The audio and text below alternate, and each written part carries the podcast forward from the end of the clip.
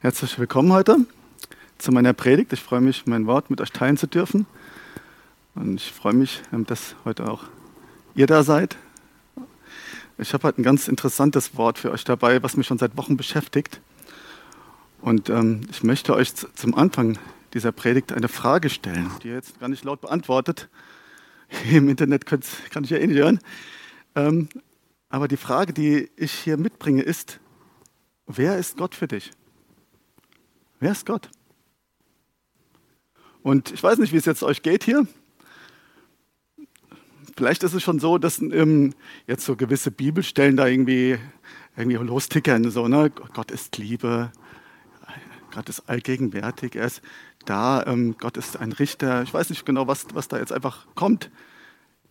Nee, das, ja, das ist alles richtig, aber das meine ich jetzt nicht. Ich meine, wenn du zu Hause bist, bei dir zu Hause, vielleicht auf dem Bett, im Bett bist, keiner da ist, und du die Augen schließt und betest, wer ist denn Gott für dich? Wer ist dieser Gott? Wie fühlst du dich da? Hast du ein Gefühl, ähm, wie es biblisch wäre, von Freiheit, von Liebe, von Zuneigung, von seiner Gegenwart, von Annahme? Oder hast du da doch irgendwie noch so ein Gefühl von, von Schuld? Von Angst? Von der Trennung? Den kann ich gar nicht, kann ich gar nicht hin, weil ich nicht würdig genug bin. Ist es wie eine Wand? Wie eine Mauer? Oder einfach eine Leere? Wie ist das, wenn du zu Hause bist und betest? Wie fühlt sich das an? Wer ist dieser große Gott und wie kann ich ihn erleben? Und was hindert mich daran, zu ihm zu kommen? Das ist die Frage, die ich euch heute stelle und die möchten wir heute beantworten. Da möchten wir heute durchgehen. Und dafür habe ich ähm, eine Bibelstelle mitgebracht, die mich wirklich äh, die letzten zwei, drei Wochen ähm, rund um die Uhr, naja, aber sehr intensiv beschäftigt hat. Und ähm, als ich sie das erste Mal gelesen habe, war das so, äh, okay, was ist das jetzt? Also ich kenne die Bibel ja eigentlich ganz gut, aber bei dieser Bibelstelle war ich auch erstmal, weiß ich jetzt nicht genau, was das ist. Und zwar steht es in Apostelgeschichte 15, 16. Bin ich mal gespannt jetzt, wie ihr, das, was ihr davon haltet. Da steht Apostelgeschichte 15, 16. Der Tag kommt, sagt der Herr, an dem ich mich meinem Volk wieder zuwenden und die verfallene Hütte Davids wieder aufbauen werde. Also es gibt einen Tag, sagt er, da möchte ich mich meinem Volk wieder zuwenden. Und dieses Zuwenden, ne, schauen wir nochmal, Gegenwart Gottes, das ist so das Thema heute. Also zuwenden heißt, es gibt einen Tag, der wird geschehen oder ist schon da oder was, wissen wir noch nicht genau. Und da wird es so sein, da äh, wendet sich Gott zu uns. Er war vorher weg und jetzt wendet er sich zu uns. Das hat ja was mit Gegenwart zu tun. Das hat was damit zu tun, dass Gott dann da ist. Und das wird geschehen, wenn die verfallene Hütte Davids wieder aufgebaut wird. Oder? Ist doch, ne, so steht's da. Ich werde sie aus, also diese Hütte, aus ihren Trümmern von neuem erbauen und werde sie wieder errichten. Dann werden auch die übrigen Menschen nach mir fragen. Also nicht nur sein Volk, das sind die Juden, sondern auch alle anderen. So alle ihr und alle ich die Menschen aller Völker, die doch alle mein Eigentum sind. Die Hütte Davids. Und dann habe ich da gestanden und dachte mir, die Hütte Davids, habe ich schon mal gehört. Grobe Ahnung habe ich. Wissen tue ich nichts. Aber es ist doch so entscheidend, dass Gott, Gottes Gegenwart da sein wird, wenn die Hütte Davids wieder aufgebaut wird. Und jetzt mal so Handzeichen. Wer weiß, was die Hütte Davids ist? Keine Predigt, aber Handzeichen. Eins, zwei, drei, vier, fünf, sechs, sieben. Das ist so ein Drittel, sagen wir jetzt mal grob. Ich habe heute Morgen das Thema schon bei Michelstadt gepredigt.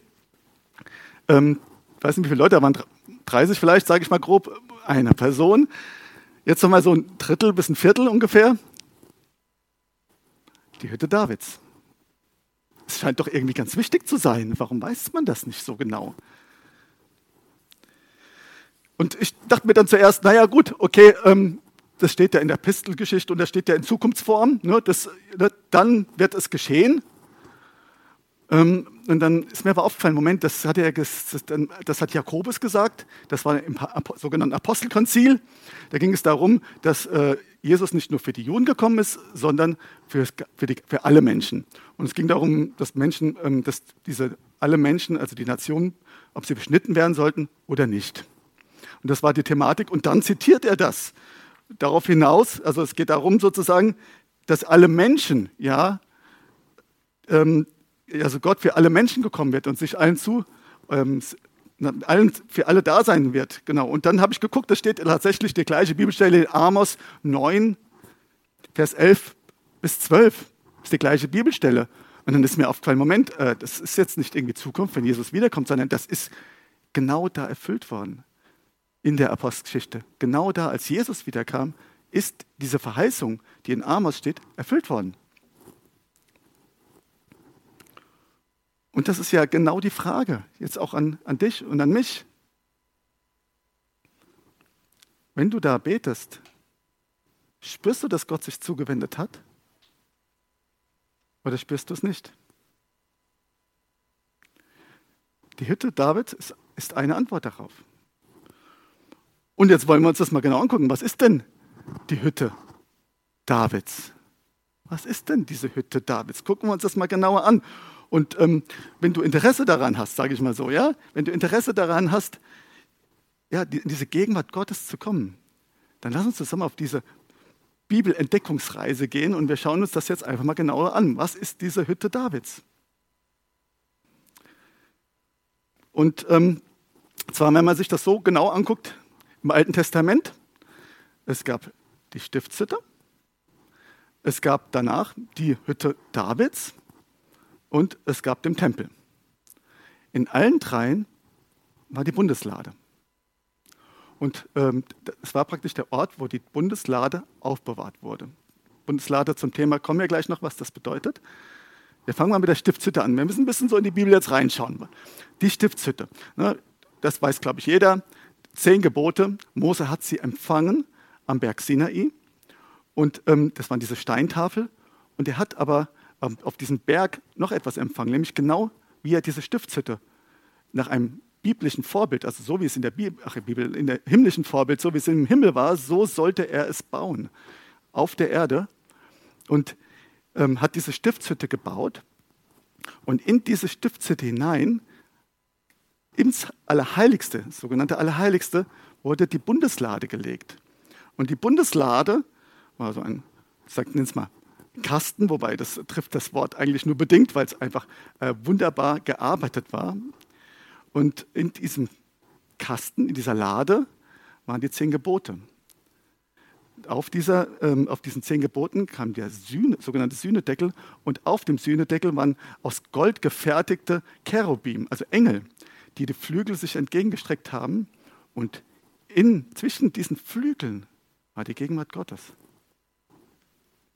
Die Gegenwart Gottes. Jetzt wissen wir schon, was diese Gegenwart Gottes hat irgendwas mit der Bundeslade zu tun. Die Gegenwart Gottes. Und die Bundeslade war in diesem Allerheiligsten. dieser war getrennt vom ganzen Rest, ich will jetzt gar nicht aus, könnten wir jetzt Stunden lieber reden, ganzen Rest durch einen großen Vorhang, ein dicker Vorhang. Und in dieses Allerheiligste durfte keiner rein, außer dem hohen Priester einmal im Jahr. Einmal im Jahr. Und die Gegenwart Gottes war teilweise so stark, dass die dort umgefallen sind. Aber sie durften nur einmal im Jahr rein. Und heute, da habe ich mir in der Vorbereitung gedacht, Gott spricht ja auch im Alten Testament ganz, ich will ganz oft, ich will ihr Volk sein. Sie sollen mein Volk sein. Sie sollen zu mir gehören. Aber richtig Beziehung konnte er gar nicht pflegen. Sie haben mir gar nicht richtig erleben können. Im Tempel war das eigentlich genauso. Im Tempel war es auch so, dass ähm, einfach diese Bundeslade getrennt, also Bundeslade im Allerheiligsten war und da war dieser Vorhang. Und jetzt kommt die Hütte Davids. Die Hütte Davids. Was ist das jetzt? Warum hat Gott nicht diese wunderbaren Prunkbauten genommen, sage ich mal, sondern so eine einfache, ein einfaches Zelt? Wir wollen uns das mal anschauen. Und zwar lese ich jetzt ähm, so eine Zusammenfassung, also eine Auszüge aus den Bibelstellen, weil das wäre sonst zu kompliziert, dann müsste man ähm, Begriffe und Namen erklären. Ähm, deswegen sind so ein paar Pünktchen zwischen rein. Ich lese 1. Korinther, 1. Chroniker 15.1, 16.1 und 16.4 bis 7 und dann 1. Chroniker 25.1 bis 6 in Auszügen. Und zwar war es so, dass ungefähr 1000 vor Christus, ähm, dort war, da war die Bundeslade einfach ähm, teilweise weg, sie wurde geklaut von anderen und so weiter. Ein langes Thema. Und endlich hatten sie die Bundeslade wieder. Und sie ähm, brachten sie nach Jerusalem. Großem Jubel. David vorneweg tanzend. Und sie stellten sie in diese, dieses Zelt auf dem Berg Zion. Auf dem Berg Zion, auf diesem heutigen Tempelberg. Wir lesen. Und David bereitete für die Lade Gottes einen Ort auf diesem Tempelberg und schlug ein Zelt für sie auf. Und als die Lade Gottes, als sie die Lade Gottes hineinbrachten, setzten sie dieselbe mitten in das Zelt. Mitten in das Zelt, welches David für sie aufgerichtet hatte. Keine Trennung. Also als ich das, erste Mal gelesen habe, das hat mich hier umgeblasen, weil ich fand das so krass, ja, in dem, in dem, in dem Ding, der Weg, der Zugang zu Gott war frei. Sie setzten sie mitten in das Zelt und er bestellte etliche Leviten zu Dienern vor der Lade des Herrn und dass sie preiseten, dankten und den Herrn, den Gott Israels, lobten mit Psaltern, also Psalmen und Hafen und mit Zimbeln laut zu spielen. Mit Trompeten alle Zeit vor der Lade des Bundes Gottes. Alle Zeit. Direkt vor der Lade. Und David sonderte solche zum Dienst aus, welche weissagten. Die waren, hey, die Leute, die waren, die waren direkt vor der Bundeslade, direkt vor der Gegenwart Gottes. Nicht wie dieser hohe Priester. Sie waren direkt davor und nicht nur einer oder zwei oder mal fünf. Letztendlich war es so, dass David 288 Sänger und 4000 Musiker 24-7, also rund um die Uhr, in Schichten einteilte und die dann vor dieser Lade und vor dem Zelt haben sicherlich nicht alle eingepasst, ähm, Lobpreis gemacht haben. Ein total anderes Konzept, eine ganz andere Geschichte als die Stiftshütte. Die Menschen in der Gegenwart Gottes. Alle Zeit, rund um die Uhr. Und das ist der große Unterschied. Gott möchte, Gott möchte keine Distanzbeziehung. Er möchte keine Distanzbeziehung.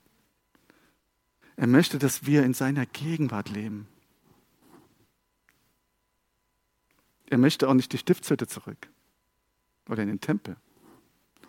Er möchte die Hütte Davids. Und er hat sie aufgebaut.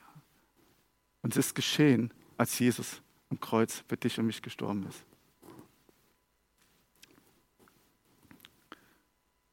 Und David hat es erkannt, diese Qualität auch des Lobpreises, diese Wichtigkeit. Und er, er schreibt selber im Psalm 22, Vers 4, doch du bist heilig, der du wohnst oder auch thronst unter den Lobgesängen Israels. In diesen Lobgesängen wohnt er. Wer hat Gott schon mal in der Musik, im Lobpreis erfahren? Wer hat das schon mal erfahren? Ich würde sagen, alle, die hier sind. Da steht die Erklärung. Er wohnt da drin. Er wohnt da drin. Und das nicht nur im Gesang, auch in der Musik. Manchmal, wenn ich zu Hause auf, auf Klavier spiele oder Gitarre oder was auch immer und ich nur eine Taste berühre, merke ich, wow, da wohnt Gott. Ich spüre es. Er ist da. Und das führt, wie wir es ja auch gerade gehört haben, zur Weissagung. dann fängt Gott an zu sprechen in dieser Musik. Und dieses Wort Lobgesänge, das ist ja hebräisch, Altes Testament, und das Wort heißt Tehila. Das bedeutet, das ist der spontan gesungene, aus dem Herzen gesungene Lobpreis. Das, was einfach dir spontan einfällt, was du einfach, oder was heißt dir, was Gott durch dich singt sogar. Ja? Das, was du singst, wo du einfach, das kommt aus deinem Herzen. Da wohnt er besonders.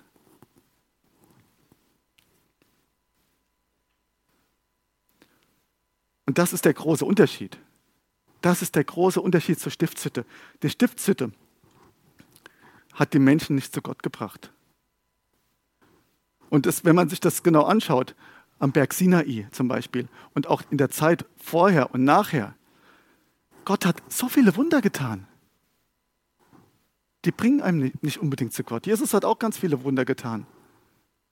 Viele sind ihm nicht nachgefolgt. Die Menschen haben vielleicht versucht, seine Gebote zu halten, aber sie haben es nicht hinbekommen. Und sie waren gefangen in Selbstzentriertheit und Egoismus, haben nur an sich selber gedacht. Es, es sind nicht seine Gebote, die verändern, es ist seine Gegenwart. Es sind nicht seine Gebote, es ist seine Gegenwart. Und jetzt klingt es vielleicht ein bisschen hart, aber so geht es genauso vielen Christen. Genau das ist das Thema vieler Christen. Viele versuchen, den Geboten zu folgen. Sie wollen das richtig machen, aber sie schaffen das nicht. Und dann ist diese Angst da vor ihm. Und dann kommt noch Schuld dazu. Ich mache es nicht richtig. Und sie leben eigentlich vor diesem Vorhang. Sie leben in der Stiftshütte. Und sie haben Angst vor ihm. Und Gott sagt heute ganz klar, ihr seid am falschen Ort. Ihr seid am falschen Ort. Ich wohne da nicht mehr. Ich bin da nicht mehr. Und heute möchte Gott ein großes Werk tun. Wenn du, wenn du da bist mit offenem Herzen und du sagst, ja, ich will, dann wird Gott das heute verändern. Auch bei dir der du jetzt einfach online zuschaust. Er wird es verändern. Denn in Hebräer 12, 18, da bestätigt, also ab 18 bestätigt Gott das. Er sagt dort, nun habt ihr Gott ja auf die ganz andere Weise kennengelernt als die Israeliten damals am Sinai. Und wenn ihr wisst, ihr habt es ja gehört, am Sinai ist die Stiftshütte entstanden, da wurde sie gebaut so haben wir Gott nicht kennengelernt. Dieser Berg, er stand in Flammen und war in dunkle Wolken gehüllt. Es herrschte Finsternis. Ein Sturm tobte. Das steht so im Hebräerbrief. Posaunschall ertönte und eine Stimme sprach zu ihnen, vor der sie sich so fürchteten, dass sie inständig baten, kein weiteres Wort mehr hören zu müssen. Denn schon zuvor, als es hieß, alle müssten gesteinigt werden, die dem Berg zu nahe kämen, gleich ob Mensch oder Tiere, hatte Angst und Schrecken sie befallen. Das ganze Geschehen, das sich vor ihren Augen abspielte, war so furchterregend, dass selbst Mose bekannte, er zittere vor Angst. Also Gott kennenlernen, bloß nicht. Bloß nicht. Weil ich habe Angst und tatsächlich, wir kommen da noch hin tatsächlich ist es ja so, sie konnten Gott auch nicht nahe kommen, denn sie hatten die Schuld. Da war Schuld zwischen den Menschen und Gott. Und manche Christen haben das Gefühl dieser Schuld ja immer noch. Und sie denken, ich kann damit nicht zu Gott kommen. Und dabei ist doch Jesus gekommen, um uns frei zu machen von dieser Schuld. Ohne Jesus kann man sich so auch Gott nicht nahen. Aber mit Jesus, weil er für, am Kreuz für unsere Schuld gestorben ist, ist der Weg frei und wir können seine Liebe erfahren. Gott ist Liebe. Und wenn wir mit Schuld zu ihm kämen, würde es uns zerbersten. Es würde uns umbringen. Es, wird, es wäre zu hart. Wir würden es nicht schaffen. Aber in dieser Liebe hat er Jesus geschickt, der am Kreuz gestorben ist, dass jeder der an ihn glaubt, nicht verloren geht, sondern ewiges Leben hat. Ewiges Leben. Und Leben, Zoe, dieses Leben mit ihm hat. Und ich habe diese Eingangsfrage gestellt am Anfang. Wenn du die Augen schließt und betest, was siehst du? Jetzt kannst du das prüfen, ob du ein falsches Bild hast.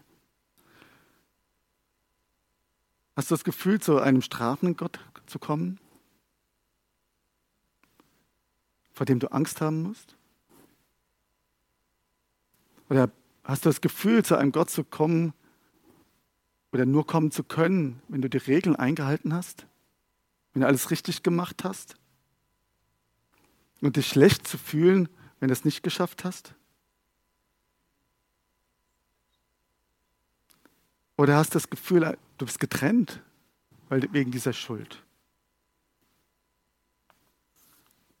Aber sofern du Jesus in dein Leben aufgenommen hast, ihm nachfolgst, gilt das, was wir jetzt gleich weiter lesen werden. Ab Vers 22, immer noch Hebräer. Da sagt Gott, ihr hingegen, also ihr, wir, du und ich, die an Jesus glauben, ihr seid zum Berg Zion gekommen. Da war die Hütte Davids.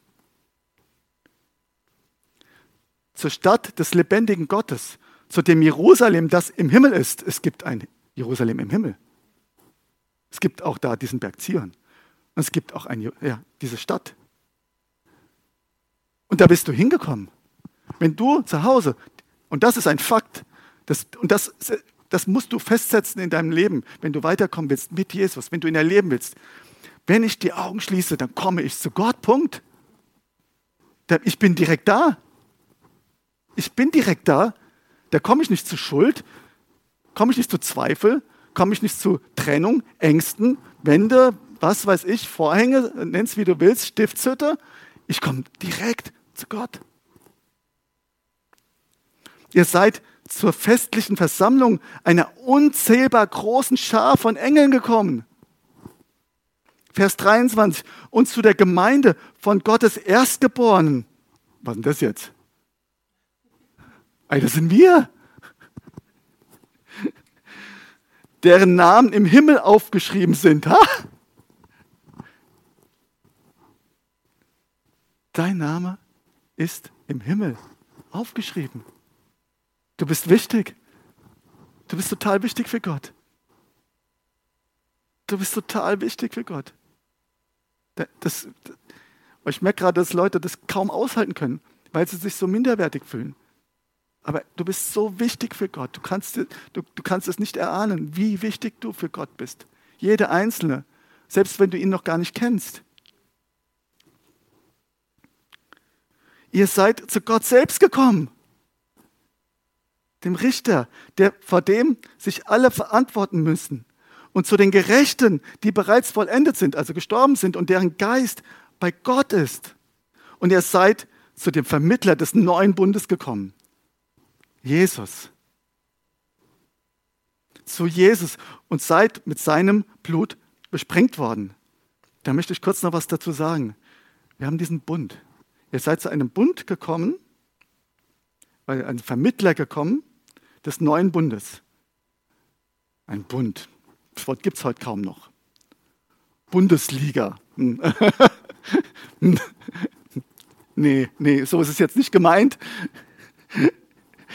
Es gibt andere, aber ein Bund ist, ähm, das Wort heißt zum Beispiel auch Testament, ist wie ein Vertrag, finde ich, äh, zu abgeschwächt. Ja. Das ist eine, man man, man verpflichtet sich, etwas einzuhalten und es ist fest und du kannst dich darauf stützen, dass es sein wird. Und dieser Bund ist mit Blut besiegelt, wie es hier steht.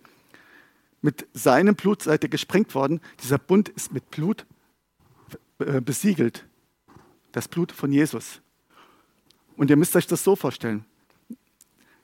Normalerweise würde ich mir jetzt Leute hierher holen, aber es geht nicht. Hier steht Gott, hier steht der Mensch. Und Jesus ist der Vermittler des Bundes. Denn der Mensch kann, wie ich es schon gesagt habe, nicht zu Gott kommen. Denn er hat in seinem Leben nicht nur gute Dinge getan, sondern auch schlechte Dinge. Und der Weg, da ist eine Grenze. Gott ist Liebe und er kann da nicht hingehen, er würde zerbersten. Ich habe es schon gesagt. Aber Jesus ist am Kreuz gestorben.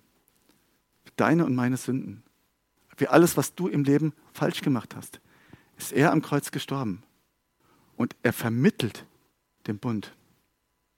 Und er sagt, okay, wenn du das annimmst, was ich für dich getan habe, dieses Blut, diese Schuldvergebung, wenn du es annimmst und die Bibel nennt es, wenn ich dein Herr werde, wenn ich über dich entscheiden kann, über dein Leben, wenn du mir dein Vertrauen schenkst, dann ist der Weg zu Gott frei. Und zu dem Jesus bist du gekommen oder kommst du, wenn du sagst, Jesus, sei mein Herr. Ohne diesen Jesus kannst du nicht zu Gott kommen. Und das in Ewigkeit. In Ewigkeit. Du musst dich oft in diesem Leben entscheiden, zu Gott zu kommen. Und nach dem Tod ist es vorbei. Und du kannst eine Entscheidung treffen und ihm sagen, ja, ich möchte das. Und das ist die wichtigste Entscheidung in deinem Leben, weil du dann die Hütte Davids erlebst, sage ich jetzt in diesem Bild. Weil du dann Gott erlebst und es gibt nichts Besseres im Leben. Es ist die beste, die wichtigste und die beste Entscheidung im Leben. Es gibt nichts Größeres, nichts Besseres als Gott in Person.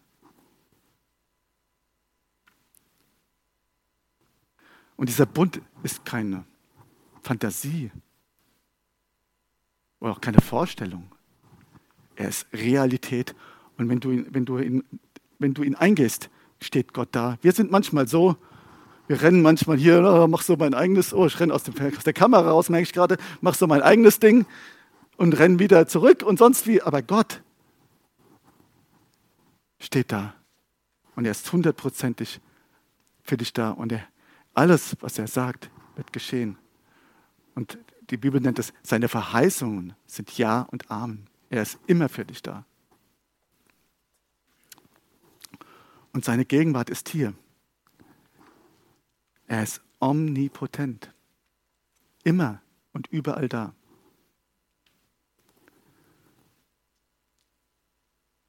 Aber er ist nicht nur hier überall, er ist nicht nur hier außen, sondern er ist auch hier innen. Und das ist der Ort, wo wir Gott erleben. Der Ort, wo wir Gott erleben, ist hier innen drin, in unserem Herzen, durch den Geist, im Geist. Dort erleben wir ihn. Und das bedeutet für das Bild der, Stift, äh, der, ähm, der Hütte Davids, wenn die Gegenwart in der Hütte Davids ist und die Gegenwart in mir ist, dann ist diese Gegenwart auch in, äh, ist es die Hütte Davids auch in mir. Die Bibel nennt ja auch äh, uns den Tempel des Heiligen Geistes. Und selber und alle, die ganze Gemeinde. Beide Bibelstellen. Die Hütte Davids in meinem Herzen. Und manchmal ist es so, dass unser Herz sich verschließt durch Gedanken, durch Erfahrungen, ganz oft, durch Verletzungen. Und dann ist es praktisch wie so eine Mauer, oder wir nennen es jetzt eher den, den Vorhang, und der baut sich zwischen dir und Gott wieder auf. Da kommen Ängste dazu, kommt das Gefühl der Trennung, ich habe das alles schon gesagt, das Gefühl der Schuld. Und das spielt sich alles in der Gefühlswelt an, ab.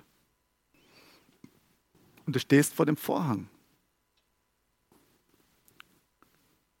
Und manche denken, okay, dann muss ich doch jetzt erstmal alles wieder in Ordnung bringen. Dann muss ich jetzt meine Gefühlswelt in Ordnung bringen, dann muss ich das in Ordnung bringen, dann muss ich aufhören zu sündigen. Und wenn ich das alles gemacht habe, dann kann ich zu Gott kommen. Oder? Ist doch gut so. Machen wir so? Nee, machen wir nicht so, weil es funktioniert nicht. Du bist dann schon, nee, bist du schon wieder in der Stiftshütte. Bringt gar nichts. Bist du schon wieder in der Stiftshütte, versuchst Gebote zu halten und es wird nicht geschehen.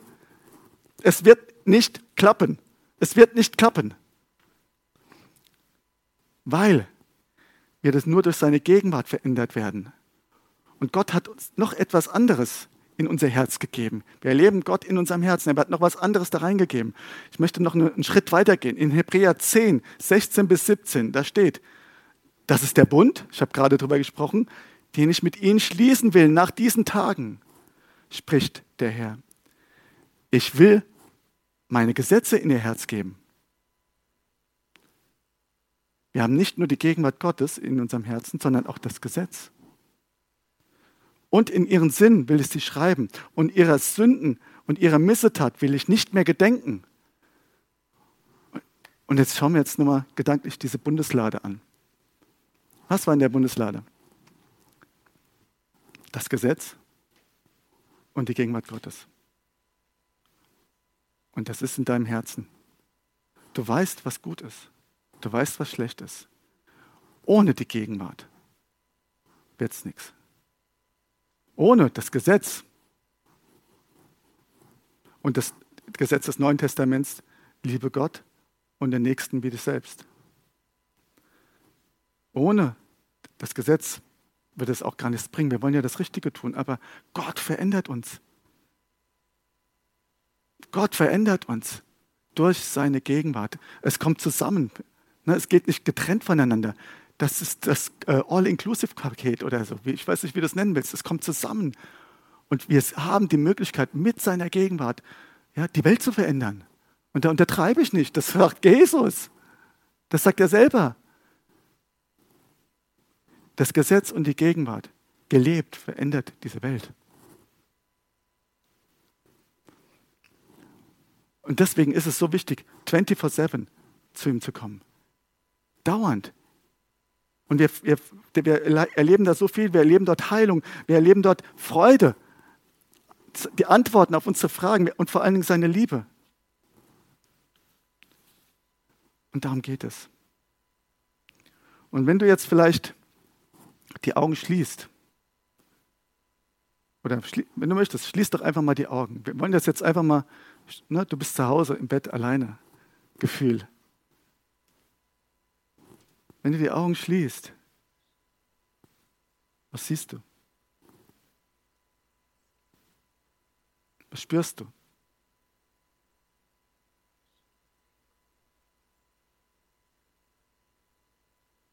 Kannst du die Bundeslade sehen?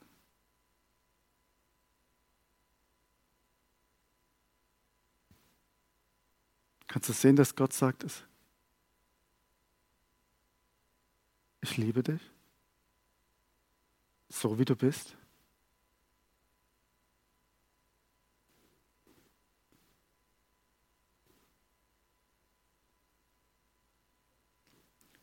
Oder stehst du immer noch vor dem Vorhang?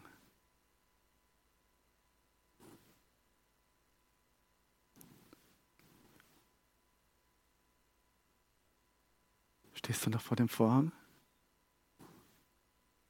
Wisst ihr, was Jesus, was passiert ist, nachdem Jesus am Kreuz für dich gestorben ist? Der Vorhang ist zerrissen. Der Vorhang ist zerrissen. Der Weg zu Gott ist frei. Der Weg zu Gott ist frei. Der Vorhang ist zerrissen. 2. Korinther 3,18. Wir alle aber schauen mit aufgedecktem Angesicht. Lass euch die Augen zu, wenn du das möchtest. Wir alle aber schauen mit aufgedecktem Angesicht die Herrlichkeit des Herrn an und werden so verwandelt in dasselbe Bild. In dasselbe Bild von Herrlichkeit zu Herrlichkeit. Der Vorhang ist zerrissen. Du bist hier, Jesus. Und deine Gegenwart ist hier. Es geht nicht um uns. Es geht um dich.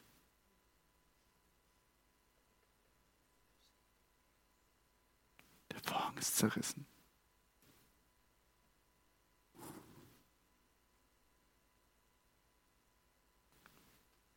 Der Vorhang ist zerrissen.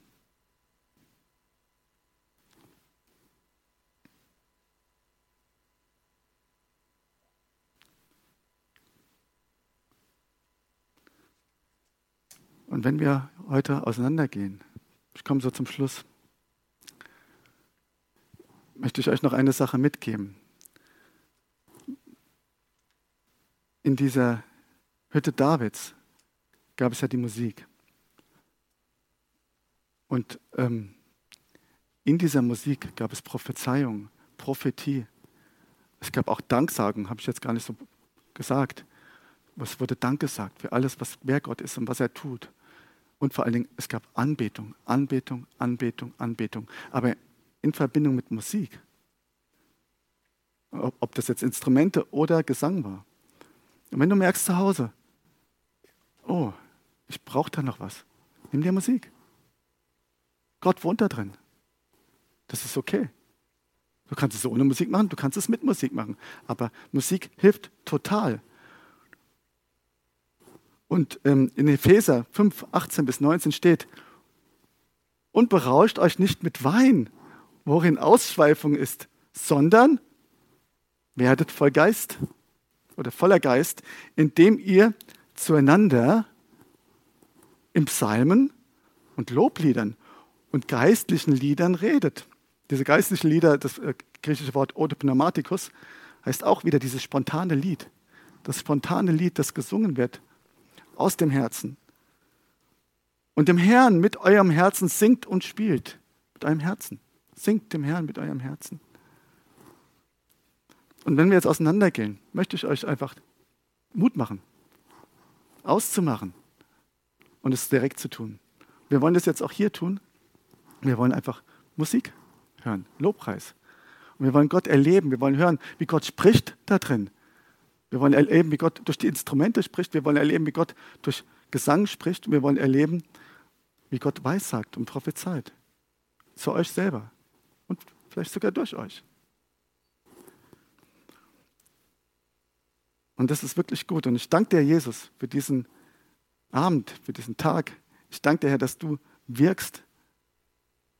Und ich danke dir, Herr, dass du ja, in dieser Hütte Davids dem Menschen begegnet bist. Und dass diese Hütte Davids, das ist, was du möchtest. Diese Gegenwart, deine Gegenwart, rund um die Uhr. Und danke, dass du uns begleitest in dieser Woche und jetzt führst da drin, in deiner Gegenwart zu leben. Danke, Herr. Amen. Die ihr mir jetzt im Internet zugeschaut habt, seid gesegnet. Ich freue mich ja, über euch, wenn ihr dran bleibt. Bleibt dran. Im Nachspann siehst du wie immer unsere Kontaktdaten, kannst gerne Kontakt aufnehmen oder auch gerne dein, dein Zeten oder was du auch möchtest, einfach an uns überweisen. Wir freuen uns. Bis bald. Tschüss.